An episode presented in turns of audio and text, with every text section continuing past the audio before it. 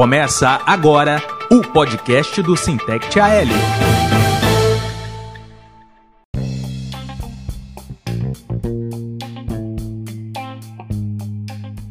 Fala, companheirada! Aqui quem fala é Altanes Holanda, secretário-geral do Sintec AL.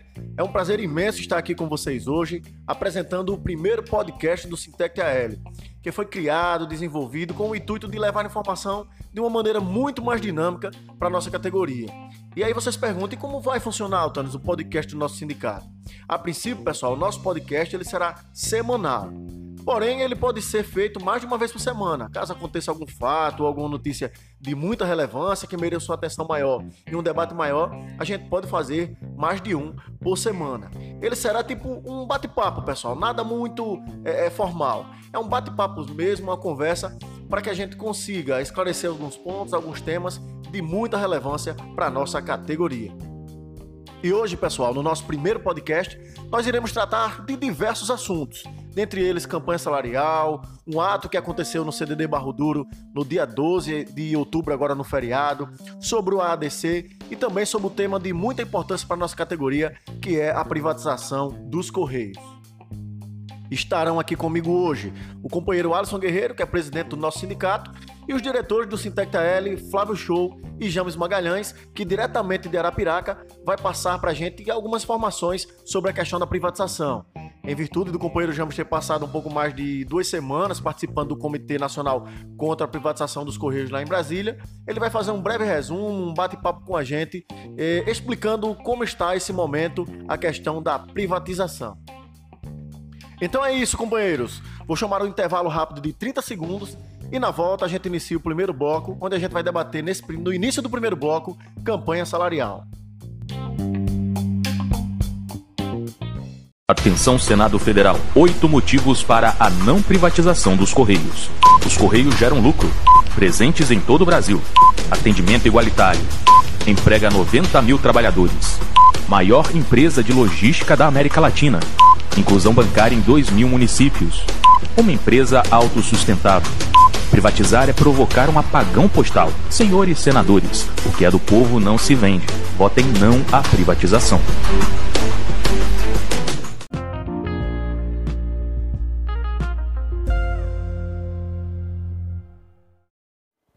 Voltamos agora do intervalo. E o nosso primeiro bloco, pessoal, é, como eu disse antes de a gente sair para o intervalo, será campanha salarial. O companheiro Alisson e o companheiro Flávio estão aqui com a gente, vão bater um papo sobre esse tema. E, Alisson, a nossa assembleia que aconteceu no último dia 7 rejeitou a proposta da empresa e deu prosseguimento para o julgamento do DICIT que vai acontecer no próximo dia 18. É, as assembleias em nível nacional, todas elas rejeitaram a proposta da ECT, não foi isso, Alisson? É isso, Altanes. É, vale lembrar como se deu a campanha salarial desse ano. Né? Esse ano, a empresa chamou a categoria, os representantes da categoria, para uma reunião, para reuniões como todo ano teve. Né? Esse ano tiveram quatro, quatro reuniões. Infelizmente, nenhuma dessas reuniões a empresa apresentou nenhuma proposta. A proposta que ela apresentou foi zero de reajuste e só veio apresentar uma proposta já com o dissídio aberto. Então a proposta foi apresentada no TST e não para a categoria. Tudo diferente do que a gente vem é, fazendo e vem é, organizando o movimento sindical e a campanha salarial. Sempre foi diferente. Sempre teve uma proposta da empresa, mas esse ano a empresa não apresentou proposta para os trabalhadores, mas sim para, para o TST. Flávio, não tinha como aceitar essa proposta não, não é Flávio? É, na verdade, Altanes e Alisson e a todos que estão ouvindo, é complicado porque as reuniões, na verdade, existem, existiu só no papel, né? Porque os trabalhadores faziam parte da, da reunião, mas não, nada era proposto, não tinha avanço nenhum, e não tem condições mesmo, de aceitar uma proposta em que, que a empresa sequer rever aí as cláusulas que a gente perdeu no acordo coletivo do ano passado, né? Tem essa, essas questões aí que a gente tem que estar tá debatendo, tem que estar tá alertando aí o, os trabalhadores com relação a isso. É, então nos resta agora aguardar o julgamento de 18 para ver qual vai ser o desfecho dessa, dessa database, não é isso, Alisson? Exatamente, é aguardar o julgamento do dia 18, já que, na nossa visão, o TST já vem, já julgou de forma errada o ano passado, que não deveria ter tirado é, as cláusulas do nosso acordo coletivo, já que o ano retrasado ele tinha dado dois anos de garantia do nosso acordo coletivo e o ano passado ele passou por cima de tudo isso. Então, já que tem que se julgar, ele que julgue é, o dissídio coletivo desse ano e veja o que é melhor para a categoria, né? É isso, então vamos aguardar aí o próximo dia 18, se não me engano é segunda-feira, onde será o desfecho da, da nossa database. Esperamos que minimamente a gente consiga um, um, um julgamento minimamente justo para que a categoria não, não tenha um, uma cacetada, vamos chamar assim, tão grande como a gente teve no, no nosso decídio do ano passado. Não é isso, Flávio? Pois é, Altanes, é, a gente tem que ter o cuidado também e ficar sempre em alerta, porque decide, a gente sabe que, que tudo pode acontecer, mas eu acho que, na minha visão, é, o que aconteceu ano passado, esse ano, acho que não vai se repetir, né? Foi uma, uma bagunça que o TST fez no nosso acordo coletivo e a gente vai ficar na torcida aí, né? Para que Deus ilumine a cabeça dos ministros e eles votem a favor do, do trabalhador. Beleza, Flávio, beleza, Alisson. Agora, no, no último dia 12, companheirada, aconteceu um ato lá no CDD Barro Duro, dia 12 foi o feriado do, de Nossa Senhora Aparecida, e aconteceu um ato lá. Eu queria que o Flávio e o Alisson, que participaram do ato junto com a categoria, lá da unidade do CDD Barro Duro, explicassem o porquê desse ato, qual o desdobramento que o ato teve é, nesse, nesse último dia 12. Flávio. Altanes, a gente, a gente teve, teve uma, uma situação, acho que inédita, né, no, no nos Correios. É, nenhum setor foi convocado para trabalhar no dia 12, e aí os trabalhadores do setor nos ligaram reclamando, lógico, né? Porque é um dia que é para a gente estar com a nossa família, passeando, é o dia das crianças, o dia 12, foi o dia das crianças, dia 12. E aí a empresa fez essa convocação absurda, no nosso entendimento, isso porque a gente está no meio de uma pandemia e a gente precisa que o local, o ambiente de trabalho seja, esteja sempre limpo, esteja com uma pessoa responsável pela, pela limpeza da unidade. E no dia de no dia 12 não tinha uma pessoa adequada para fazer esse tipo de limpeza na unidade.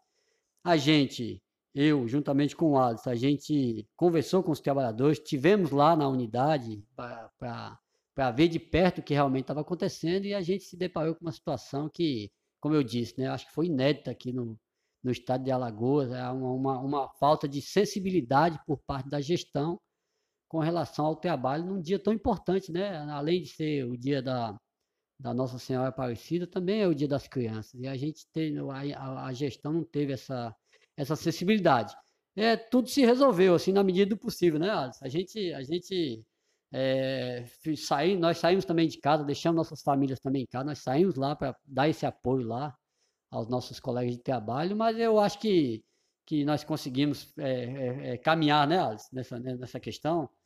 É, exatamente. É, foi importante o ato no dia 12, lá na frente do CDD, para até para a categoria ver que com a união dos trabalhadores a gente consegue barrar algumas atrocidades que são querendo, querem implantar, a gestão quer implantar, e aí a gente com a União dos Trabalhadores, a gente conseguiu fazer com que aquele dia não fosse é, trabalhado o dia todo, né? E a, a gestão viu que estava errado e implantou uma folga, né? Concedeu uma folga para os trabalhadores do setor. Então, é, foi muito importante. É, sempre a gente tem que enfatizar aquela frase que tem do sindicato que só a luta muda a vida e o dia 12 foi muito importante para mostrar que essa frase realmente é importante para que os trabalhadores sempre saiam vitoriosos das, das lutas. É, eu queria aproveitar e parabenizar os trabalhadores lá do CDD Barro Duro, porque é, não é fácil nos dias de hoje, né? A gente, mesmo diante de uma situação de injustiça, muitas vezes o trabalhador decide não ir à luta, não ir ao enfrentamento. E a, a, o absurdo que aconteceu lá no CDD Barro Duro só foi resolvido por conta da união da grande maioria dos trabalhadores daquela unidade. Infelizmente, não foram todos que participaram, e aí fica de exemplo para os que não participaram que quando um, uma, uma, unidade de, decide se juntar em prol de uma luta, com certeza, ou pelo menos na, na grande maioria das vezes, os objetivos são alcançados. É, Agora vamos mudar mais um pouquinho de assunto, pessoal. É, vamos falar agora sobre o julgamento no TST que teve do ADC, né, que é adicional de atividade de distribuição e coleta. Para quem não sabe, quem é motociclista nos Correios, a empresa deixou de pagar o ADC e paga apenas a periculosidade dos motoqueiros, né? Para quem é carteiro, a empresa paga o ADC. Para quem é motoqueiro, motociclista no caso, ela paga só o adicional de periculosidade. Quando, no nosso entender, ela deveria pagar os dois adicionais concomitantemente por serem adicionais de natureza distinta. Então teve um julgamento lá no TST, eu queria que vocês dois aqui falassem sobre o desdobramento desse julgamento e também sobre a ação aqui de Alagoas, que é diferente dessa da questão do TST. É, foi uma grande vitória agora no dia 14, é, no julgamento no TST, da questão do ADC, uma vitória muito importante para os trabalhadores de forma nacional, para os trabalhadores dos Correios, motociclistas. Foi uma ação que o Sindicato de Alagoas já tinha ganho desde o ano passado. Os trabalhadores aqui de Alagoas vêm, recebendo, desde novembro do ano passado, salvo engano, é, o seu ADC. A gente já está na fase de execução dessa ação aqui em Alagoas, onde é, já tem os cálculos, então está na, na vara de execução do, do TRT aqui em Alagoas assim que for colocado os RPVs e a, e a vara de execução passar, notificar a empresa, conta-se 60 dias para que os trabalhadores recebam o seu retroativo justo que a empresa deveria já vir sendo pago desde, desde 2014, né, Flávio?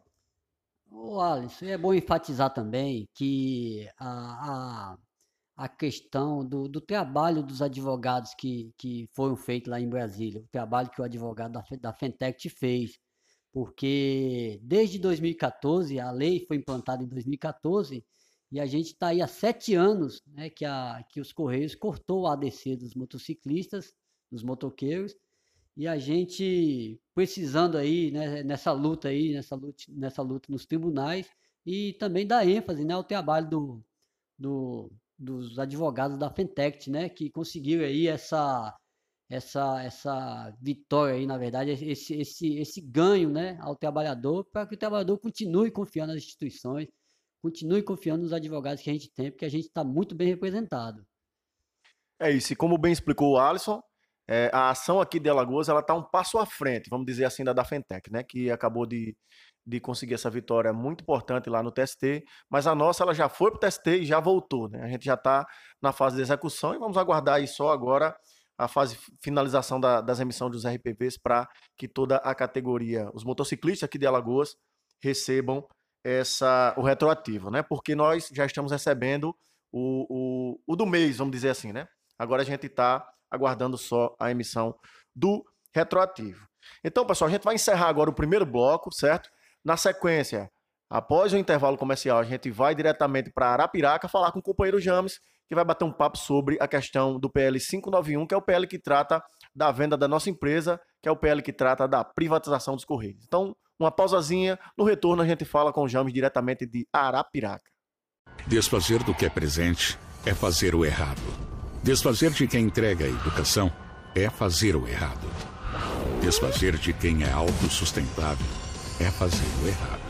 Desfazer de quem faz muito por pouco é fazer o errado. Com você há 356 anos, fazemos parte da história dos brasileiros. Se desfazer de algo assim é vender a própria história. Todos pelos Correios.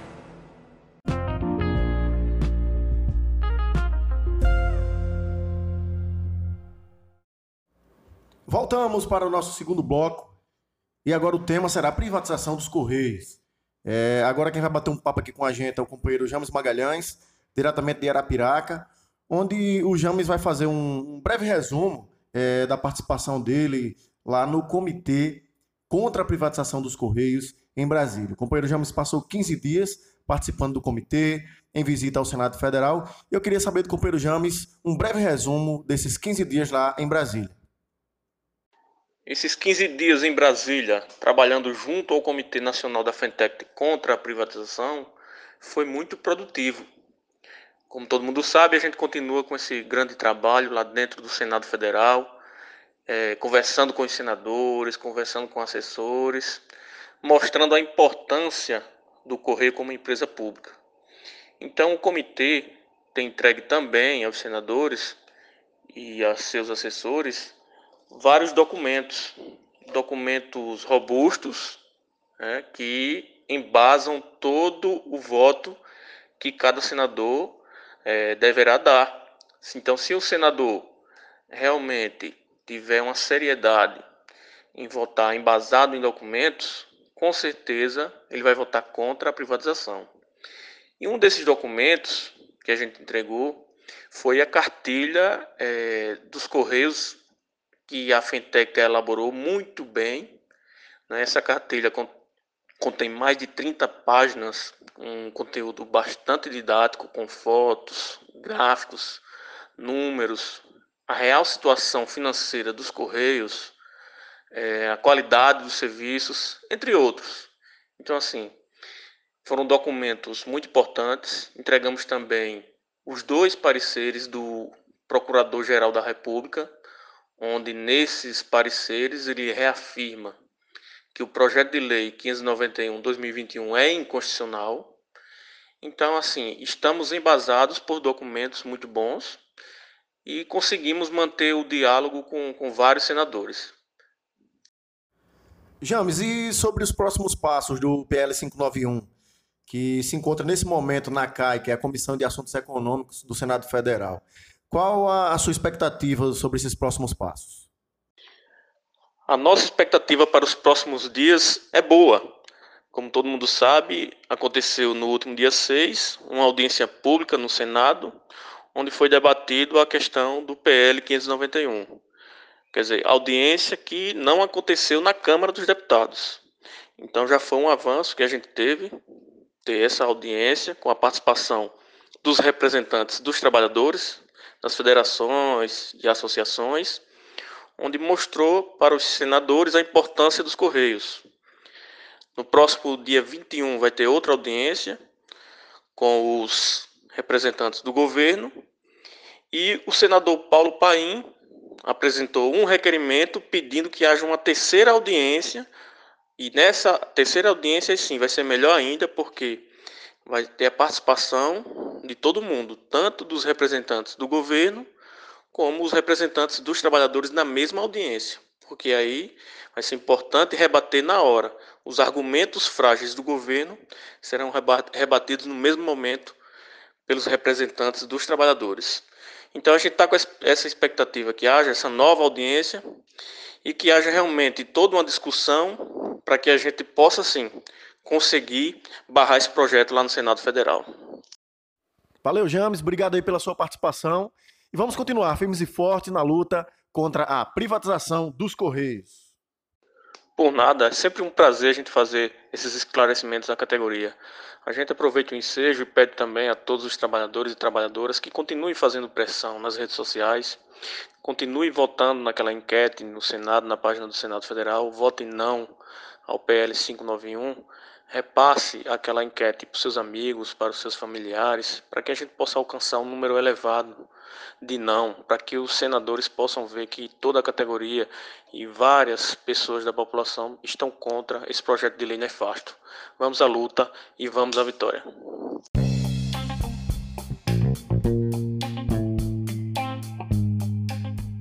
Então é isso, pessoal. Chegamos ao final do primeiro episódio do nosso podcast. É, queria agradecer ao Alisson, aqui ao Flávio, pela participação e o companheiro James também diretamente em Arapiraca. Alisson, um abraço, obrigado aí por tudo. Abraço a toda a categoria e vamos estar à disposição da categoria sempre. Flávio? Um abraço a todos e até a próxima. É isso aí, pessoal. Finalizando. E não esqueça de acompanhar nossas redes sociais, nosso site, para ficar sempre bem informado e atualizado das notícias do Sintec TL. Abraço a todos, até o episódio 2. Valeu!